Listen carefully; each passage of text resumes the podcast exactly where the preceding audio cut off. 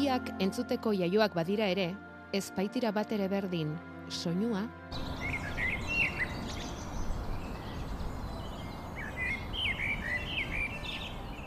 eta hotza.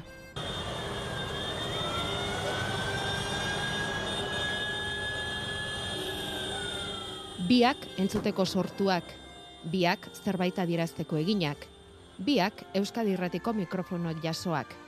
Lanerakoa nau Miramongo gainean.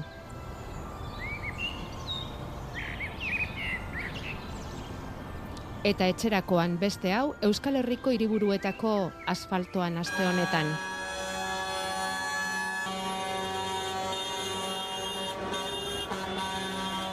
Bakoitzak badu bere funtzioa. Soinuak, txorien soinuak, hor daudela adierazi nahiko dute eta lausenguz gainera bolada honetan. Hotzak, traktore hotzak, nekazarien aldarria ekarri du. Aurrena izan zen lapurdin, gero Nafarroa eta Araban aste osoan zehar, atzo Bilbon, Gipuzkoan datorren astean. Traktoreak lurra utzi eta asfaltora pasa dira.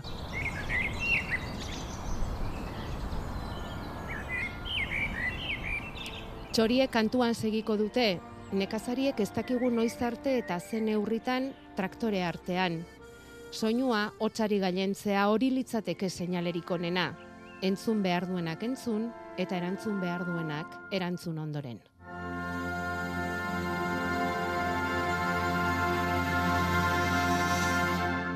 Bederatziak eta zazpi minutu egun onda izola denoi, aitor arzeluz eta bion partetik.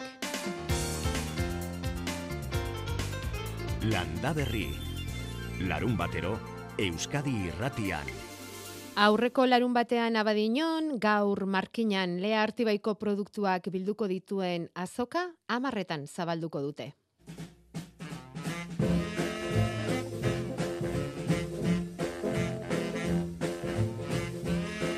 Eta urtengoak hogeita bigarren urtea du.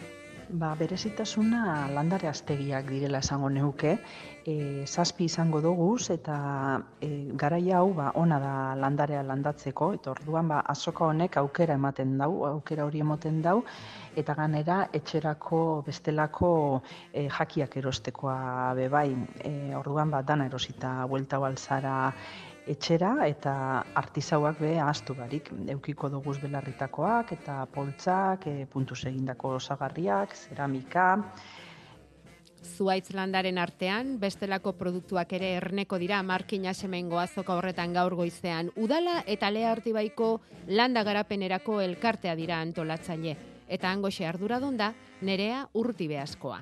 Aurten, le artibaiko mankomunazgokoek ba, postu bat jarriko dute, eta bertan e, banatuko dabez e, komposta egiteko kitak, eta eskualdeko komposteko edukiontzietara botatzen denarekin egiten den e, kompost lurra be banatuko dabe. Orduan ba, bertan eukiko dugu aukera, guk e, botatzen dugunen kompostori zertan e, bihurtzen dan.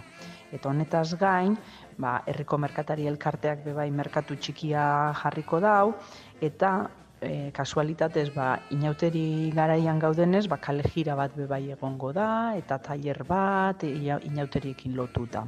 Alegia, ekoizlekiko harremanaz gainera, festa egiteko aukera ere emango duela markinako azokak. Eta amaiketan, Jakoba Errekondoren itzaldia ere prestatu dute, udaleko plenoaretoan, bere aholkuak eta entzuleen galderak eramango dituzte areto nagusira.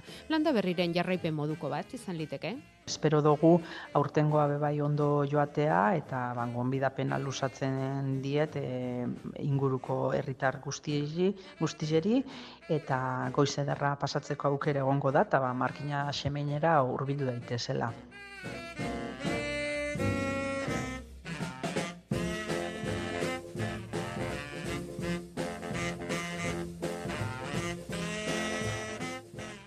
Bidane Baskaran, kaixo egunon. Aupa egunon. Bueno, instant batean uste dugu abiatuko zarela Santa Maña baserritik herrirantz, ez? Azokako postuan jartzeko. Bai, ontxe ja urteteko na, deixe amaituta segixen banoie postuen montatzera, bai. E, bueno, guk saltzeko eramango dugu iasko gazta, e, oso oso gutxi geratze jaku, baina, bueno, guk gordeta dukeuz be, batzuk ba, hemengo bezoro batzuntzako, eta azoka gutxi batzutarako, ba, ba hori erungo dugu, produktu asko orain. Ja, e, orain ari zaretelako ardiak jeitzi eta berriz gazta berri egiten, ezta? Bai, bai, Mhm. hori da. Zu bezalako ekoizle gazte batentzat horrelako azokak, gaur markina xemeinen egingo den bezalako azokak, irabazi ekonomikoa ala morala. Zer gehiago ematen du? E, bueno, e, bisek, ez? E, markina txemengo azoka, hau azoka e, txikitsue izeten da, orduan niretzako da e, azoka bat zalmentarako baino gehiago, e, ba, bueno, e, hilabete honetan ez naz e, asko sozializatzen, e, ba, nahiko lan deukeguleko e, bilotze itxen e, dabizelako ardixek, eta, bueno, e, gazta egiten behaziga, eta igual, saso nahiko e, kompleju izaten da, eta orduen ba, gehiago izaten da sozializatzeko. Saltzeko, ba, salmenta txikixe izaten da, eta, bueno, ba, morala esango dugu gehiago izango dela azoka hau guretzako, baina, bueno, herrixen dauenez, ba, ez dugu nahi geratu ez. Gaur markina xemengo azokan bezala atzo izan zinen Bilbon. Bilbon traktore hartuta, aita eta nebarekin. Handik nolako morala Bai, ekarri duzue bueltan. Hori da. Ostras, ba, egixe zan, e, oso oso indartzu. Nekagarri xebe izen zan, e, luzia izen zan, baina ez gazko, baina batutekuen e, gehitxua garela ikusteko eta sentitzeko balixo izeban, eta, bueno, ba, indar pixkat be euki geinkela konturetzeko. Ze pentsatzen Bai. zenuen arako bidean, traktore artean, eta hainbeste nekazari ikusi ditugu protestetan aste honetan zehar, zure pentsamentua irakurri nahiko genuke bidane. Izen zan pentsatzen junitzen bidien, ostras, hemen gau ezen danok, ze, esango dugu, e, jendarte honetan ez gau ezela asko e, lehen sektoretik e, bizigarenak ez, orduen kalien e, gau ezenin esaten dozu, ostras, nire inguru hau dana, e, beste mundu baten lantxik bizi da, ez? Eta han e, ginoi ezela sentitzen eban, ostras, hemengo dano goiez e, bardinetik e, burrukatzera, eta dano gatoz ez dakit, baldintza bardinetan edo, ostras, hori askotan ez da sentitzen. Indarra eta energia positibo asko emoteko moduko izen zen. Irudien artean ikusi dugu Euskal Herriko hartzainen arkumeak eskaintzen, Zelanda berriko arkume asko saltzen dela, eta horren kontra, ez dakit, agian zuen etxeko arkumeren bat ere eskainiko zen. Egixe da, bai, Zelanda barretxik, Grezia, Holanda, eh, kanpoko okela asko asko sartzen dela, eh, gu beste kontrol ez daukienak eta gure merkatuantzako ba, oso kaltegarrixek dinek argi deukegunek. Hori da Bai. egiten duzuen aldarrikapenetako bat, ezta? Atzerritik datozen produktu hoiek izan ditzatela mm, zuek dauzkazuen bezain lege estuak. Bestea berriz, e, zuek ekoizten Bai. duzuen produktuak izan dezala prezio duin bat. Eta pentsatzen dut, Santamaine baserrian ikusiko zenudela nola, mm, nola debaluatu den arkumeaz, ez dure aurrekoak ere ofizio honetakoak dira, aitona, aita, hartzantzan, eta adibidez, ez, arkumearen prezioa entzungo duzu etengabean nola, nola jaitsi den? Bai, ba, ezke esan, datu, datu oso esanguratzuek die, ze oindala hogeta mar bat urte inguru arkumiek bere prezio duin bat euken, edo bueno, bere prezio horretan saltzen zen, eta gaur egun, ba, e, duela hogeta mar urteko prezioan antzerako prezioen saltzen dugu bildotza, arkumia. E, aldiz distribuzioiek e, oso garezti saltzen dabel, daben produktu bat izeten da.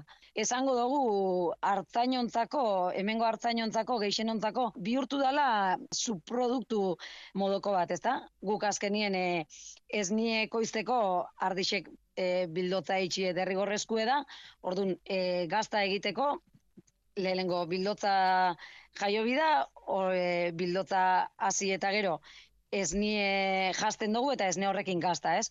Orduan guk ezin dugu aukeratu bildotza jaio dez, eta orduan lotute gagoz, ez da ordaintzen e, dago kixon prezisue, baina badakixe derrigor kendu bido guzela bildotzak. Ezin dugu jaiotzen diren bildot guztiak hasi, orduan ba gagoz lotute eta orduan ba, nahi daben prezisue ordaintzen dozkua. Gero eta gaztari dagokionez, bidane, ekoizpen prezioak ziurtatzeko eskatu duzue, laborario kaste honetako protestetan. Zenbateko tartea dago esaterik ba aldago zuei gazta bat kostatzen zaizuenetik saltzen duzuenera. Kontu da, gure lan orduek segun zelan baloratzen dien. Ez, askotan esaten da, guk e, orduka lan egingo bagendu, auskalo zenbat ordaindu biko litzeken e, gaztai ez. Baina, bueno, ba, bizi modutzat hartzen dugunez, eta itxaki horren bar, e, pien, ba, lan egiten dugu ordu asko, eta koizpen kostuek az, igotzen doiez, eta guk e, koizpen kostuen e, gorakadian arabera ezin dugu gaztaren presioa igo, eta margena gero eta txiki hau geratzen jako. Beste salaketetako bat izan da burokrazia jasan ezina zaizuela nekazari hoi. Bai, beti esaten dugu, ez? Gure lana da, e, gu baserritxarraga, gu elikagai sortzaileega eta eta hori alik eta onduen eitzen alegintzen gara, baina gure lanan portzentaje bat ezateko euneko berrogei baten bat izango litzeke burokraziak edo papel kontuek eruten da bena.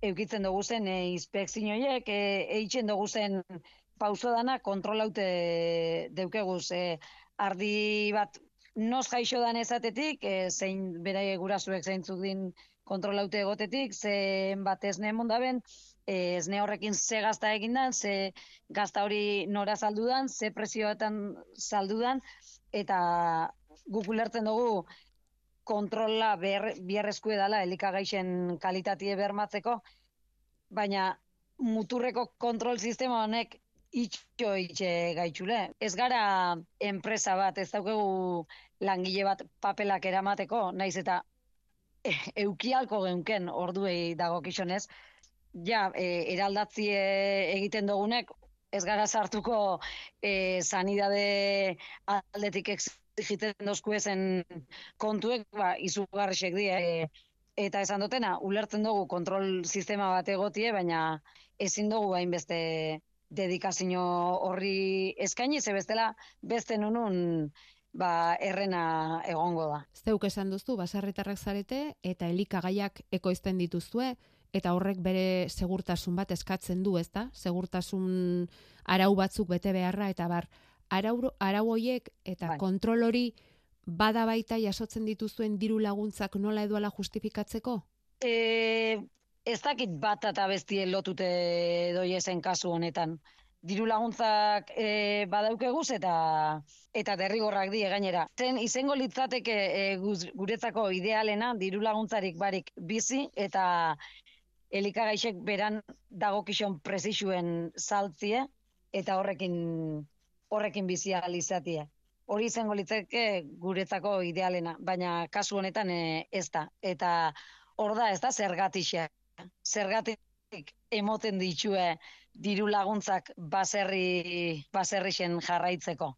Ba, arrazo nahikue da diru laguntzak emotie, esateko ez dauela segidarik eta diru laguntzari barik ez dala, ez dala jasangarrixe jakitzeko. Alde bat, diru laguntzen inguruen e, bai komentatzeko badau ezela gaztien ikasaritzara aurreratzeko proiektuek ba, diruz laguntza itxuen e, aukerak eta kasuek, bai? Baina e, uste hotela dile gozoki modoko bat. Ze azkenien kontuek e, danin pasatzen dan lantxik e, bita bie ez di beti lau izeten eta ordun e, behin e, baten bat diru laguntza horrek hartzeko gozoki modun ikusten dago eta esaten dago ostra ba posible da azten da baina inbertsioietan sartzen danien e, gero horri buelta emon bijako eta eta ez die nahikue esterotik hasi bidaben batentzako hori ez da nahikue eta eta ixeixe iaia ezin eskue da hortik e, ondo bizitzia. E, guk sentitzen dugu estrategikue garela, sentitzen dugu bierrezkue garela, baina sentitzen dugu ez gaitxuela bierrezkotzat hartzen. Eta ber, gaurtik aurrera, bueno, atzo pasauzanetik aurrera eta hemendik aurrera, ba, sinisten daben e, Holandala eta pixka bat e, zaiatzen dien laguntzen, laguntza gehiago emoten. Bueno, esan dakoa, bidene baskaran, ja nahikoa denbora kendu dizugu. Zoaz azokara, eta eskerrik asko handi bat, e, gure deiari erantzuteagatik, eta, bueno, ba, ongi pasa goiza, hartu indarra, aurrera segitzeko ere, ardiek bildotxak egiten jarraituko baitute, esnea ematen jarraituko dute, eta guk gazta jan nahi genuke. Kalitatekozko gazta Euskal Herrian toki gehienetan egiten den moduan. Bala zerrekiko dugu. Así que nahi osuenin e, gerturatu zaitxeze. Sigue na direção, cortejo armado na igreja da Conceição. E aí, Martim? Aí de carroça andei, comadre.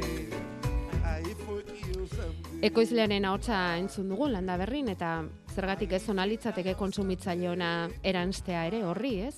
Zuek ze lotura duzue hemen bertoko produktuarekin. Zenbateko lehentasuna ematen diozue, eman dieza joke zue. Bueno, gogoetarako gako batzuk eman dizkigu bidane baskaranek markinatik gogoeta egin eta gurekin partekatu nahi baduzue. Gure WhatsAppa 6 sortzi sortzi 666 000. Flores e perfumes A escada da colina eu lavei Aste honetan aurkeztu dute Euskal Esnekigileen elkarte berria. Eta elkarte horrek behi, ardi eta hauntz esnea eraldatzen duten ekoizleak hartuko ditu bere baitan. Momentuz, hogeita bederatzi. Jakin dezagun ordea nola sortu den eta batez ere ze helbururekin sortu duten. Kepa agirregoikoa, kaixo, egunon? Apa, egunon. Etxan onduzuzuk e, ustialekua, ez da? Bai, hori da, etxan handeko guzguk e, behiak eta instalazioak errotik markarekin topatuko zaituztegu. Hori da, gure marka edo gure, bai, e, gaztaren e, zera, errotik da. Errotik. Eta noiztik ofizio horretan, kepa? Ja, maika urte hasi ginela ekoizten, da bueno, ni aitek eta mama bai lehen hau bai ukin zabiezen, ez netarako behiak, ni txiki txikitatik ibilinaz baserri munduari lotute, baina ja modu profesionalean, e, oin dela maika urte hasi nintzen. Orain dela maika urte. Bai. Bale, eta zuek egiten duzuena da, behi esnea bildu, eta gero e, eraldatu egiten duzu. Hori da, nire beti guztien ezatea, ni belarreko izlean nazela, eta gero belar hori esneki bihurtzen dutela nire behiei eskaz. Azken baten esneki gueian kate guztia guke egiten, egiten dugu. Gure behia jaten da ben belar guztia guke ekoizten dugu, belar guztia esne bihurtzen dugu, eta esne hori gero guke esneki bihurtu eta salmenta zuzen bidez e, bezerari eskuragarri jartzen dutegu. Gazta, jogurra, esne, freskoa... Bai, gure e, produktu bi garrantzitsunak bidez, e, gazta freskoa eta jogurra. Eta gero gazta ondua bai egiten dugu, ba, pizkat, e, e, koltsoi moduan eukiteko, azken baten jogurra eta gazte freskoa e, produktu oso galkorrak diez, orduen e, ba, pizkate produkzioa eta salmentan e, gora bera artean, ba, angaztan lehorra egiten dugu. Bueno, eta horrexegatik zara, baserritar, esne ekoizle eta eraldatzaile dena batera, ezta? Eta horregatik, esnekigilen elkartean zaude, eta gainera kontatu diguten ezkepa, talde motorrean. Zergatik ikusi duzu horrelako elkarte baten beharra? Bai, ba, bueno, azken baten e, sektorea, ba, bueno, e, danok daki guztauela momentu honenean, Oin dela ba, iru lagurte, e, lehartik errege lanketa bat egin zaben, da sektorearen egoera e, ikusteko ba, e, ikerketa bat egin zaben, eta bertan ikusi izan e, Euskadin kontsumitzen dan e, gaztaren eurineko amarra bakarrik dela bertan ekoiztue eta hori da sektoraren e, isla da argita garri bat, eh? baten bai, bertan e, ekoizten da, baina e, kanpotik asko ze produktu gehiago sartzen da. Eta bueno, bazken baten e, horre irotute, elkartu ginen e, lau bost koizle, hasi ginen pizka ba ikusten, ba, azken baten, danok deko guzela behar izan bardinek, bai e, ekoizle ezberdinek izen eredu ezberdinetan eta animali ezberdinekaz, danok deko guzela e, arazo edo behar izan bardinek, sektoreak e, batura bat behar, behar zabela olako erronka potolo bateri aurre egiteko, eta pizkanaka pizkanaka, ba, pausoak emoten e, hasi ginen, ba, pizkate danon artean indarrak batu eta sektorari bultzada bat emateko. Deno dauzkaztuela gutxi gora bera behar izan edo burua uste bai. berdinak. Bai. Zeintzu dira bai. nagusiki? E, zer bikus nota, ez batetik dela e, administrazioa gazukin aldo guzen e, gora berak, azken baten e, guri gaur egun e, ezartzen dozku e, arauak, ba, neko gogorrak diez eta papeleo asko eskatzen dozku ez, gure produzio edo gure e, ereduetarako, Eta gero bezetik dau e, salmenta, ezta? Salmenta azken baten lan ordu asko suportzen deu salmentak, eta horre bai e, lan e, asko egiteko, egiteko elkartak. Batetik, saltzeko orduan modu duin baten saltzeko, bai prezio atletik, eta bai ekoizleari suportzen do, doten esfortzua bai aldenik eta gitxien eiz izatea saltzerako orduen. Kepa agirregoikoarekin ari gara, berarekin Euskal Esneki gilen elkarte sortu berriaz, hogeita bederatzi ekoizle ez daudetela esan dugu momentuz, E, non bai. dira ekoizle horiek epa? Bizkaia, Araba eta eta Gipuzkoako ekoizleak dauz. Gutxi gura bera, be, ardi esnea ekoizten da ben zazpi ekoizle, behi esnea ekoizten da ben e, amalau, eta hauntz esnea ekoizten da ben bederatzi ekoizle dauz. Agian, babesik gehiena behar dutenak behi eta hauntz esnearekin ari direnak dira, ezta? Ze ardi esneak baditu beste elkarte batzuk baditu asko asko sormarketan daude eta hoiek nolabaiteko elkarten babesa eta behar bada izango dute, ez? Baina behi eta hauntz esnea lantzen dutenak dute premia handiagoa aurrelako elkarte eta babesarena? Bai, eh azken baten e, behi eta hauntz e, ekoizpenean aritu garen okoin artestu gukin inungo aukerarik e, olako elkarte baten e, egoteko. Eta, bueno, ardiek esnea ikusten da benak bai, e, zazpi dauz, gugaz, e, elkartean e, lanen egiteko, azken baten e, gure ikuspuntue e, zabala dalako eta diversiadean alde lan egiteko e, interesa handeko guleko. Alegia, edozein jatorri zendapenetan egon daitekeen ekoizlea ere hartzen duzuela. Ez dago inolako bai. mugarik. Ze baldintza bete behar ditu ekoizleak e, esneki ginen elkarte berri honetan egon nahi badu? Izen behar da, e, Euskadin esnekiak eraldatzeko ekoizle bate izatea, eta Euskal Herriko esnea erabiltzea e, eraldatzeko. Eta inguratu nahi duenak, informazioa nahi duenak, zuekin harremanetan jarri nahi duenak, zuek oso prest hori egiteko, ezta? Somatzen dugunez. Bai, bai, bai, gukateak mm -hmm. denei birekita dekogu, azken baten eh, danon indarra behar duguleko, olako erronka bateri aurre egiteko, eta ba, piskate sektoreari e, indarra emoteko, ba, aldanik eta e, ekartekide gehiago egon, ba, indar gehiago bengo dugu. Euskal Esneki Gilen elkartea. Lehen sektoreak une esanguratsua bizi duen momentu batean sortu da. Nekazariak e, traktoreak hartuta protestan ari dira hirietan, erakunde nagusien atarietan. Agian kepazuena da batasuna bilatzeko eta zeuena aldarrikatzeko alegin horretan beste urrats bat, ez? Horrela ulertu behar dugu. Bai, azken baten egu esneki gileak eh, gara, baina esneki gileen ba barruen ba nekazari asko dau eta gehienok e, abeltzainak bai e, bagara, ezta? Eta gu azken baten e, elikegai kate horretan beste kate begi bat gara eta gure ardura da bai, ba azken baten esnekiari balio bat ematea ba, kate guztian atzera eginda dauzen beste produktu guztiak bai, bali hori ukiteko. Kepa agirre goikoa etxanoko errotik markaren ekoizlea, beizaina, esneki gilea, baina batez ere, belarretara, eh? berak esan duen bezala, belarra, da, bere lehen ba, gaia, belarra lantzea da, hori da oinarria, eta belarra bai. esne bihurtzen du berak etxanon. Bueno, ba, aurkeztu diguzu elkarte berria, kepa, ba, bete daitezela zuen asmoak espero degun, espero degun, horretan eh, lan egingo dugu.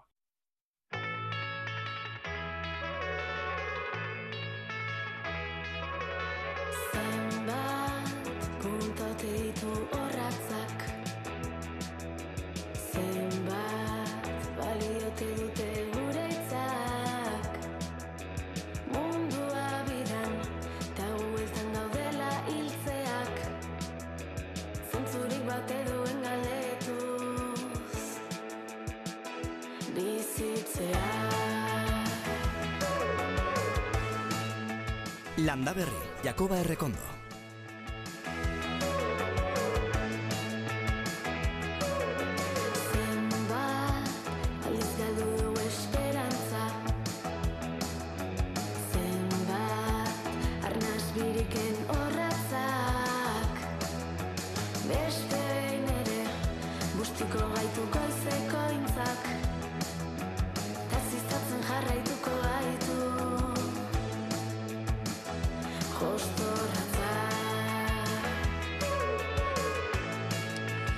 Ba, bai, hemendik aurrera Jakoba errekondo izango duzue landa berrin, agronomo eta paisajista landare kontuetan aditu alaxe zerri diote Markina Xemengo kartelean. Amaiketatik aurrera hor dut erdi barru, Markinako pleno aretoan izango da, baina aurretik, aurretik, landa berriko asteroko itzordu honetara leial etorri da, nola ezpa?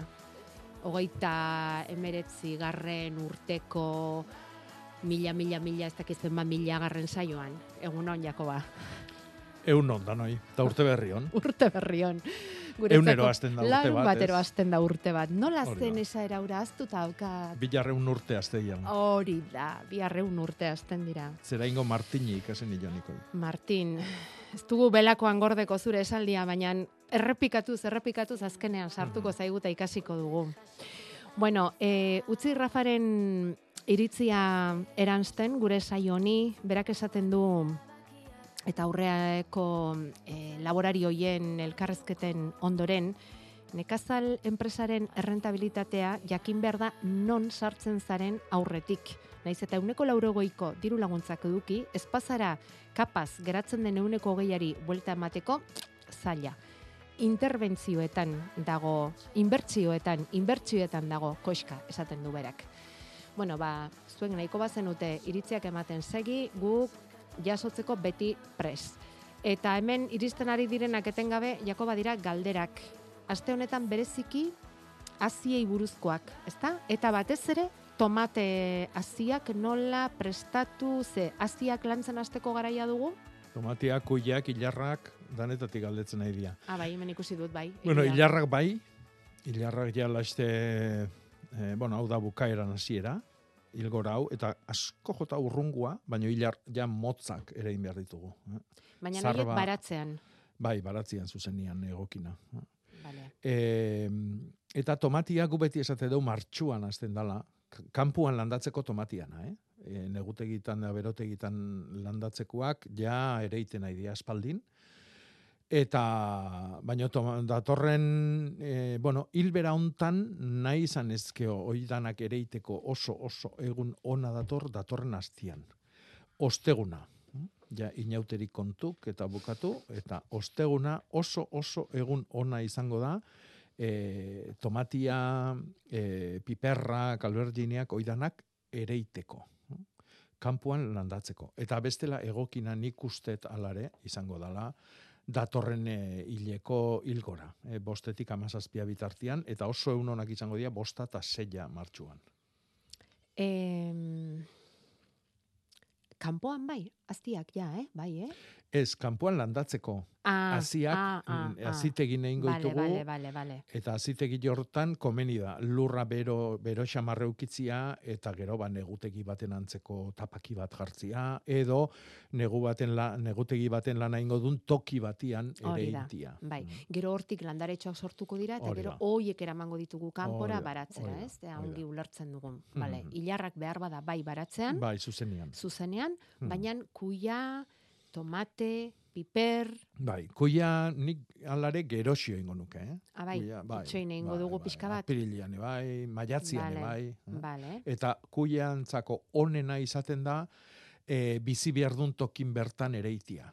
Uh geho toki batetik mutu, sustraien bat hausi, e, sustraioidi, ba, bueno, azkenian kartzela batian eukitzen ditugu, muntxein edo poto batian edo dana dalakoan, orduan, asko zobia da, eta emaitza hobiak ematetue, e, bizi behar duen tokin bertan ere indako kuiak.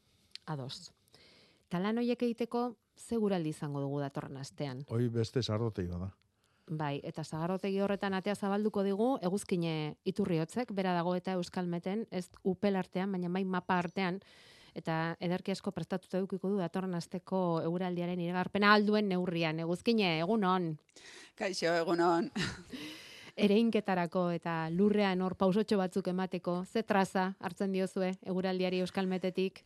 Ba, datorren asterako la zehaztasun handirik ematea e, zaila da, seguraldi aldakorra izango dugu. E, lehen egunetan, ba, presio basuen eta altuen artean egongo gara, baina, bueno, Atlantikotik e, fronte batzuk iritsiko zaizkigu, ez oso emankorrak, baina, bueno, euri pixka bat e, egingo du. Astelenean, gero ostegun, ostiralean beste pixka bat, baina orokorrean oso euri gutxi. Eta berriro ere azpimarratzeko izango da datorren astean e, temperaturaren igoera. Ze mendebal ego mendebaldeko baizea nagusituko da eta temperatura berriro ere asko igoko da. Aste arte, aste azkenean, hogei gradutik gorako balioak izan ditzakegu kantauri isuri aldean. Beraz, erabat ezoiko temperatura otxailerako. Bueno.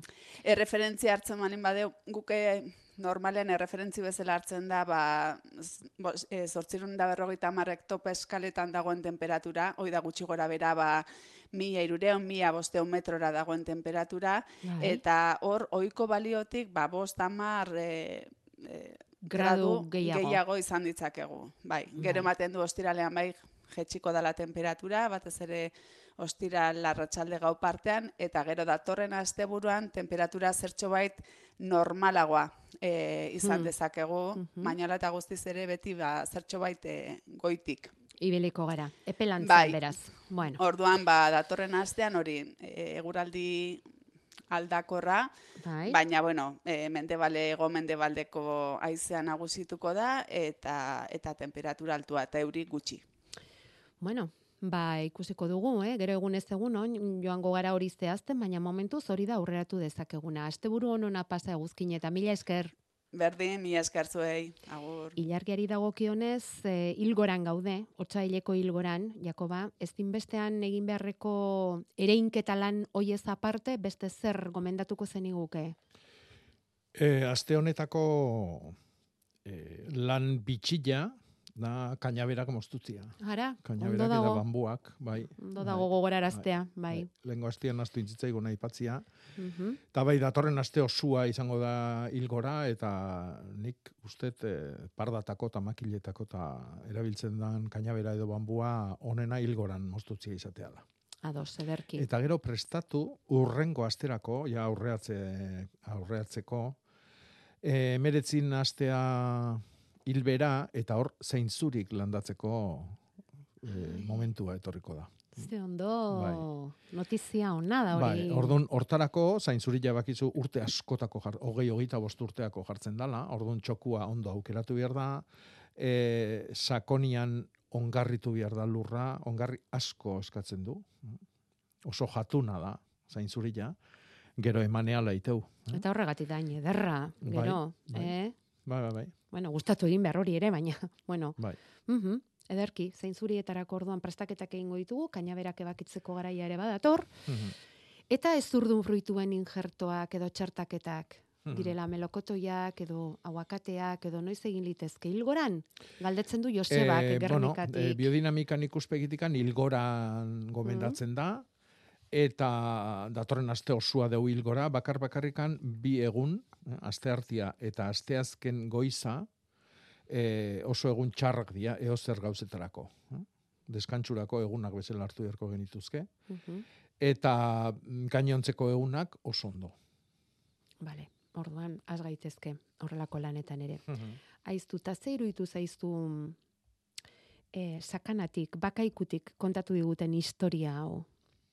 Hasi dira familia bat hasi da baserrizar bat konpontzen, eta hango abe eta pilaren artean, zirrikitu batean, garai batean galdutako indaba txuri batzuk aurkitu dituzte. Eta argazkia bidali digute.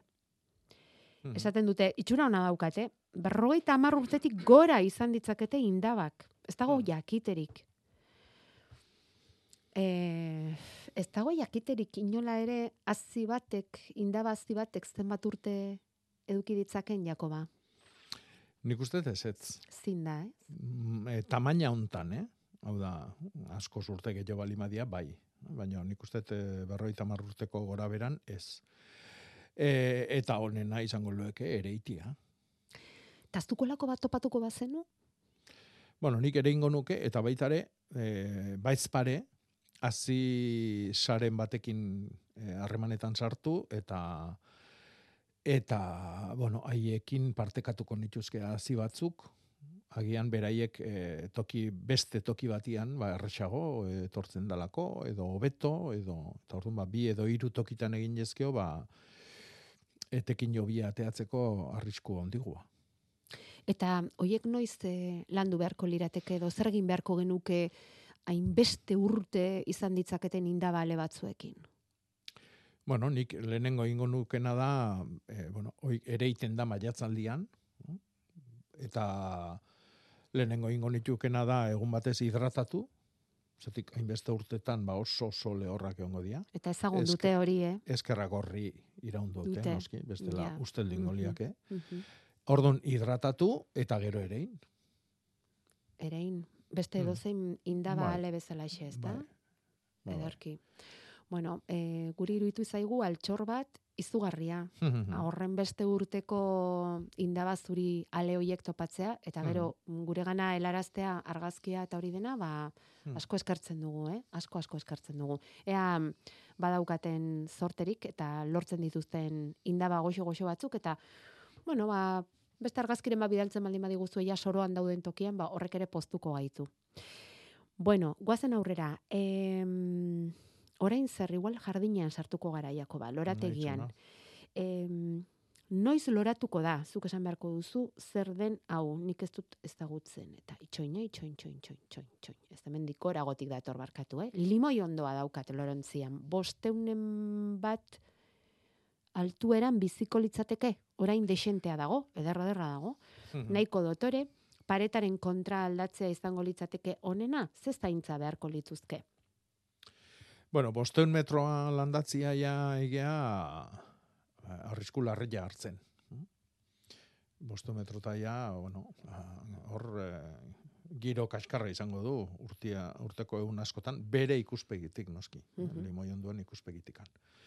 En, probatu, probatu, alare, paetan kontra oso ona izaten da. E, kanpo librian baino hobia da, horma baten kontra landatzia, horma hori eutera balima da. Hm? Orduan e, euskilak horma berotzen du, eta gero, ba, euskilak juten danian, horma horrek ere berua bueltan ematen du. Orduan landariantzako oso egokia da. Eta gero baita ere laguntzen du drenatzen, hm? lurra, horma guztik e, drenajeako e, baldintza hobiak izatetu. Orduan, probatu, baina arrisko handia hartzen naiziala jakin. Orduan nahi ezu negun ba ondo ondo babestu, e, bendatu enborra eta dar nagusik, e, txapela bat jarri, izotzik izotzak eta ez e, ez erasotzeko eta bar eta bar. Nola nahi ere esan zenuen hauek oso urzaleak direla, ezta? Bai, urzaliak dira, baino itxobe. Ja, ja. Eta bero ere gustatzen zaie. Bueno, e, Euskal Metetik jaso ditugun datuen arabera, datorren asteare oso epela izango da, eh? Mhm. Beraz, bueno, horrelako mm, bizi berri bati ekin behar dioten landarentzat oso oso okerrerez. Bakarren bat WhatsAppera deikari zaigu, deitzez kero deitu telefono zuzenekora. Bederatzi lau iru, 0 bat, bi, bi, 0, 0. Vale? Aito horretzelu sortxe dago, eta erantzungo dizue, eta pasako dio deia, Jakobari, gustu handiz. Bederatzi lau iru, 0 bat, bi, bi, 0, 0. Olibondoak, Jakoba, ondoetatik pasako gara olibondoetara. Donostiako terraza batean daukat bat eta tafailako lorategi batean bigarrena. Bi olibondoi ostoetan kolore marroia atera zaie eta argazkia bidali digu. Eta gero, esaten du, onjo motaren bat izan ote daitekeen hori, eta nola sendatu batez ere olibondoa. Mm -hmm. Zer iruditzen zaizu? Ba, ez dakit, argazki gestitut ikusi, baina, a ber, olibonduai hemen e, olako orbainak ateatzean normala da. E, ikusi beharko genduke, a ber, e, gaitza badan edo zergati dan. Eh? Agian izan daiteke giruagatik bakarrik. Eh? Giruan gora bera gatikan bakarrik. Eh? Baina hoi, bueno, ikusi gabe ezin da gehiago argitu. E, e, bidali dizkiguten argazkietar ikustitakoarekin, ez duzu ikusten, nik, nik pasako dizkizut. Pasako dizkizut orain, eh? momentu batean. Mm -hmm. Ze, hemen, hainbeste daude, e, bueno, aurketuko dizut, aurketuko dizut. Bitartean, mm -hmm. ze ez dakit hemen zen negozio izan duzuen, Jakobaren etxe ondoan bilatuta, Elizako bi zoru artean, gerra garaiko babarrunak dauzkat. Mhm. Zer dakizu hortaz? Ba, Ba, nik ez dakizu ezarra. Ez da ezarra. eh? Eta arrastoike. Ez daukazu arrastoik ere, bueno. Eh, ai, ez dut topatzen, hainbeste, bueno, topatuko dugu, eh? Mhm. Topatuko dugu. Bitartean zergatik ez diogu iztegiari beste hitz bate eransten, Jakoba? Bai, topatu duzu? Bai, topatu Venga, dit. venga, ba, begiratu, begiratu. A ber, ze ikusten da. Zer Bueno, baten abintzat eh, garbi dago. Ontxoa da? Ez. Le, lehortia da. Ah, lehortia da. da. Garo, oain ikustet hemen ze gertatzean, hau kartzelan bizia. Ah, Poto batian bizi da. Horrek Mm. egin du lehortu. E, urigabeko sasoitxo bat edo pasako zun, eta orduan lehortu, eta erre india, puntja hoik. Eh? Baina bestela sasoian da indarrian ikusten dira. orduan zer egin behar dugu? E, ontzi handiago batean jarri, Bai. eta ura bota beldurri Eta gabe? zaindu, zaindu. Vale. Ontzitako landariakin arriskua da beti, hola batez ere eguzki galdatan jartza ditugu noik. Mhm.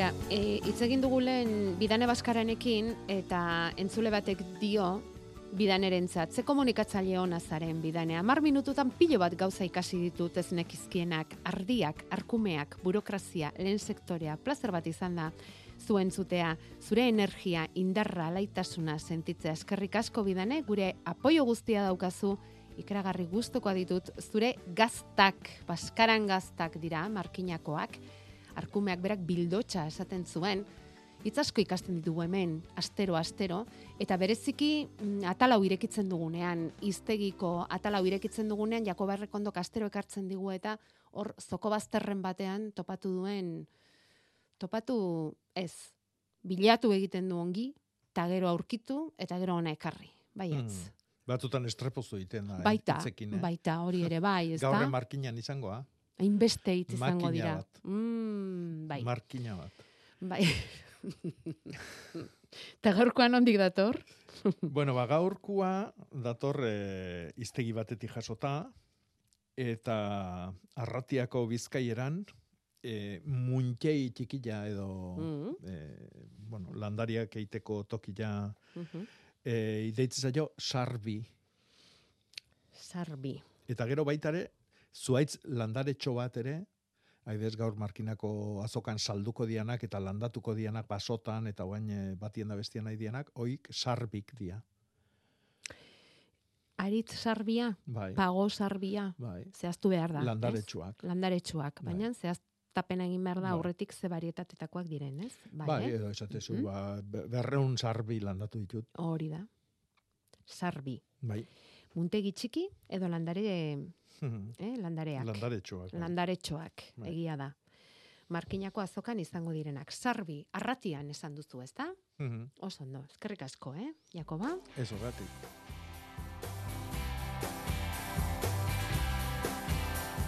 Gaur markinakoarekin ari gara, baina biharra badinon izango da azoka, eh? Ez San Blasetakoa, baina hileko bigarren domeka, abadinon, azoka, abisu eman digute.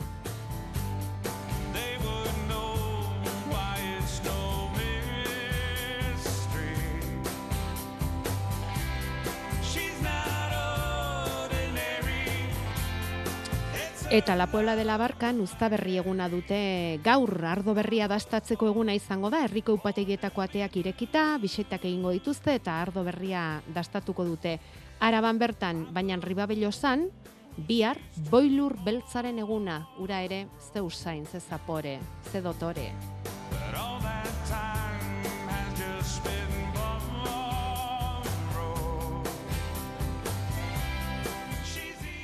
Ze esate duzu, Jakoba? Norbait agertu zaigu lanerako prest, hemen? Gure entzulen artean? Bai, ba, kaikuko baba oik ereiteko prest, aramaio arbat. Ah, bai? Bai, alez eta bakaikoko bai- baboien inguruan, e, leku desberdinetan ereintza horri begira, gertunen goke ale batzuk erein, eta aldara horren jarraipenean aldeko saiakera horretan. Beraiekin harremanetan jartzeko modurik, Ala. bera, ze sare polita. Ba, galdetuko diogu. Mm, Aztiak eskaini dizkigun bakaikoarrari, eta baimen ematen baldin badigu, bai jarriko dugu zurekin harremanetan, nula ez ba.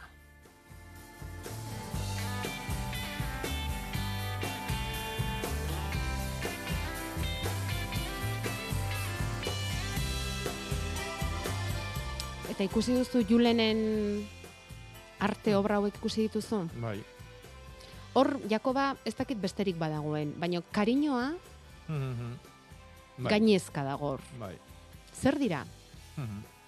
E, Ze txartuak. txartuak dira, baina antzematen diozu zelandare zer dira? Txartuak dira, eta ze, ze nola arropatuak dauzkan txartu berak Bai. esaten du, hotza etortzen bada ere, babestuta, baina ze maitasunarekin egindako babesketak diren Bai, e, arbola handi bada, bai. eta arbol horri norma, nun, nunbait e, berritu nahi du, edo klase berri bat jarri nahi du, edo gaztetu nahi du, Hmm, eta orduan enborra hundik txertatu ditu.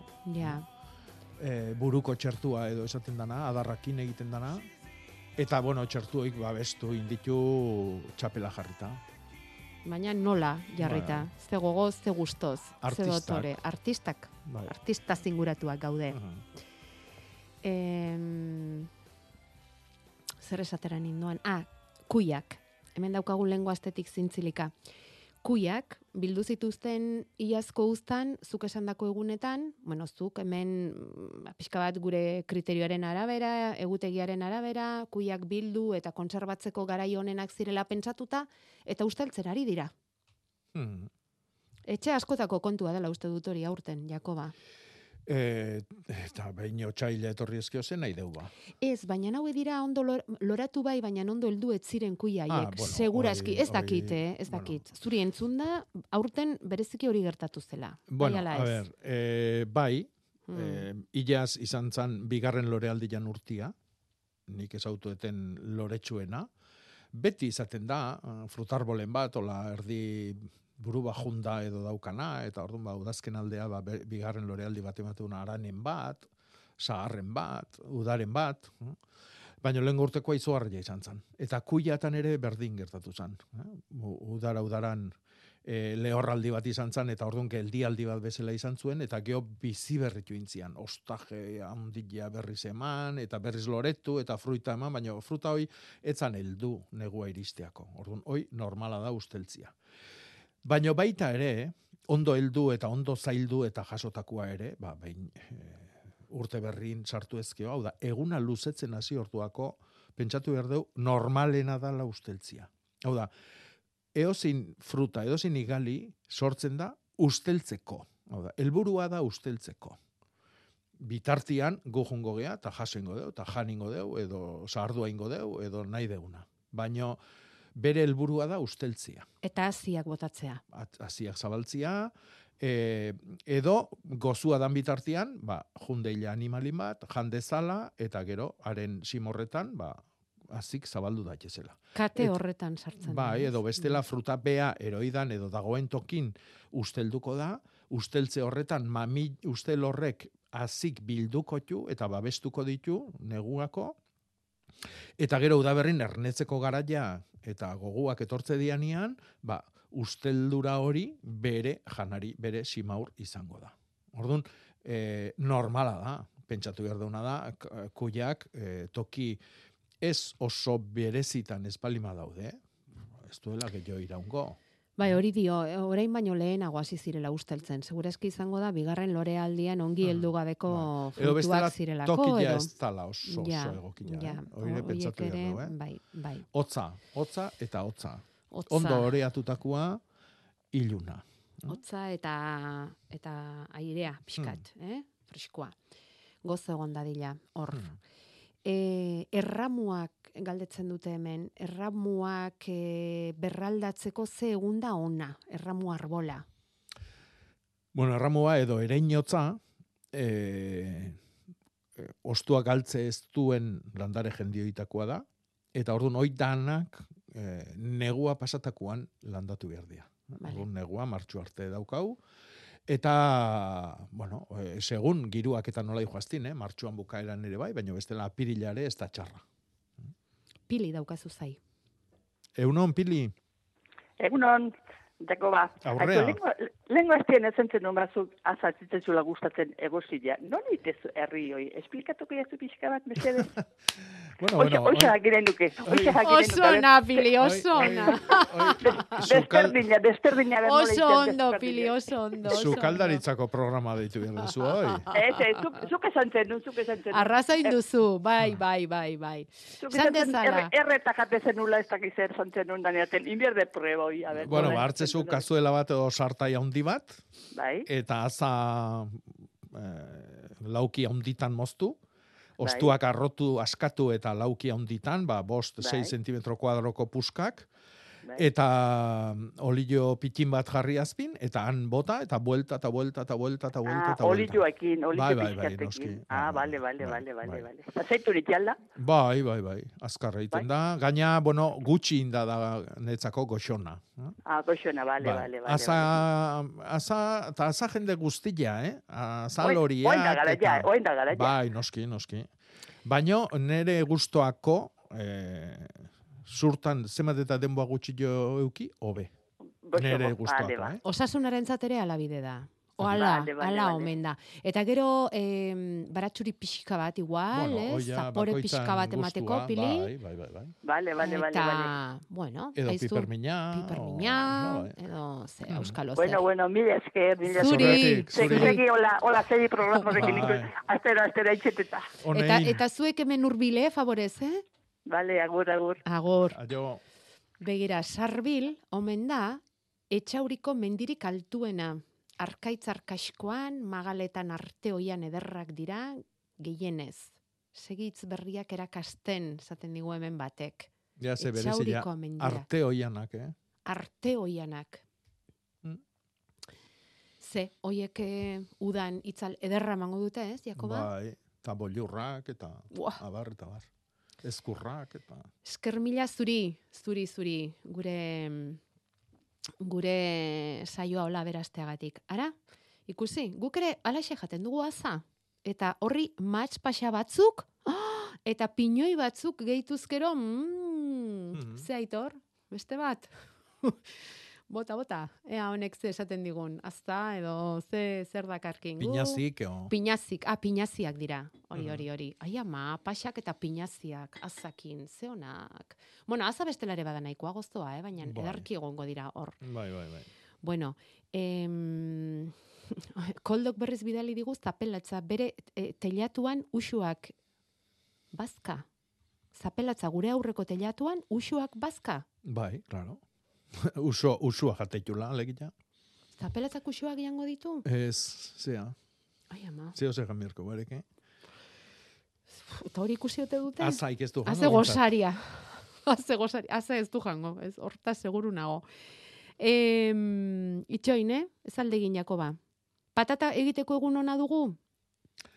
A ber, patata ere iteko, eh, oso egun ona izango da datorren astebukaera. Eh? Ostia lan bata igandia. E, ereiteko, erein egiten dala pentsatzen bali madeu. Eh? Mhm. Azitako patata esaten da, patata Bai. erein ere bai da esaera, baina Bai. nik uste patata landatu egiten dala. Ja. Patata da landariaren zati bat, Mhm. puska bat. Ez da hazi bat, fruitu batetik etorritako hazi bat. Orduan, e, hilberan ere egin daiteke. Orduan, bueno, ba, probatu, Vale. probatu eta ikusi. Datorren astebukaera izango litzake hilgoran eta aurrengo aste osua hilberan. Orduan, ba, ikusi eta gero eakutsi guri. Eta markinera biatu aurretik esaiguzu potean daukagun kumkuata hau, iaz lehenengo aldiz fruitua eman zuena, noiz pasaliteken lurrera. Ba, baitare kunkuata, e, garrazki edo zitriko guztik bezala, e, ostoik ez du galtzen, eta orduan, ba, bueno, ba, martxuan bukaeran, apirilean hasieran, lasai asko orduan. Eh? Baina kontuz izotzakin, kunkuatakin, eh? Hmm. E, guek etxian e, garrazki mordoska badakau, eta aurtengo hotzakin e, sufritu duen bakarra kunkuata da. Orduan, kontuz, toki onena aukeratu beretzako. Eta beste bi puntu gaurko saioa bukatzeko. Bata, Jakobak esandakoan jaso genituen kuiak irauteko eta perfecto daude. Jan eta jan ari gara. Toki jauna aukeratu ba.